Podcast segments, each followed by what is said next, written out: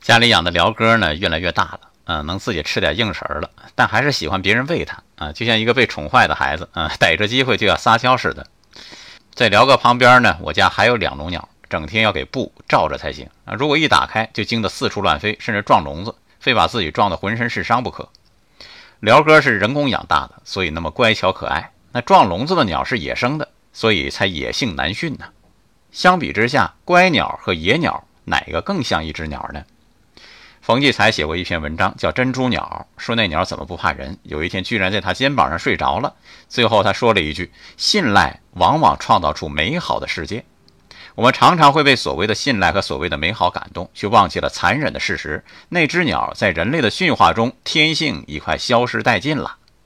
由此，我问一句：你更喜欢乖孩子，还是一个淘气包呢？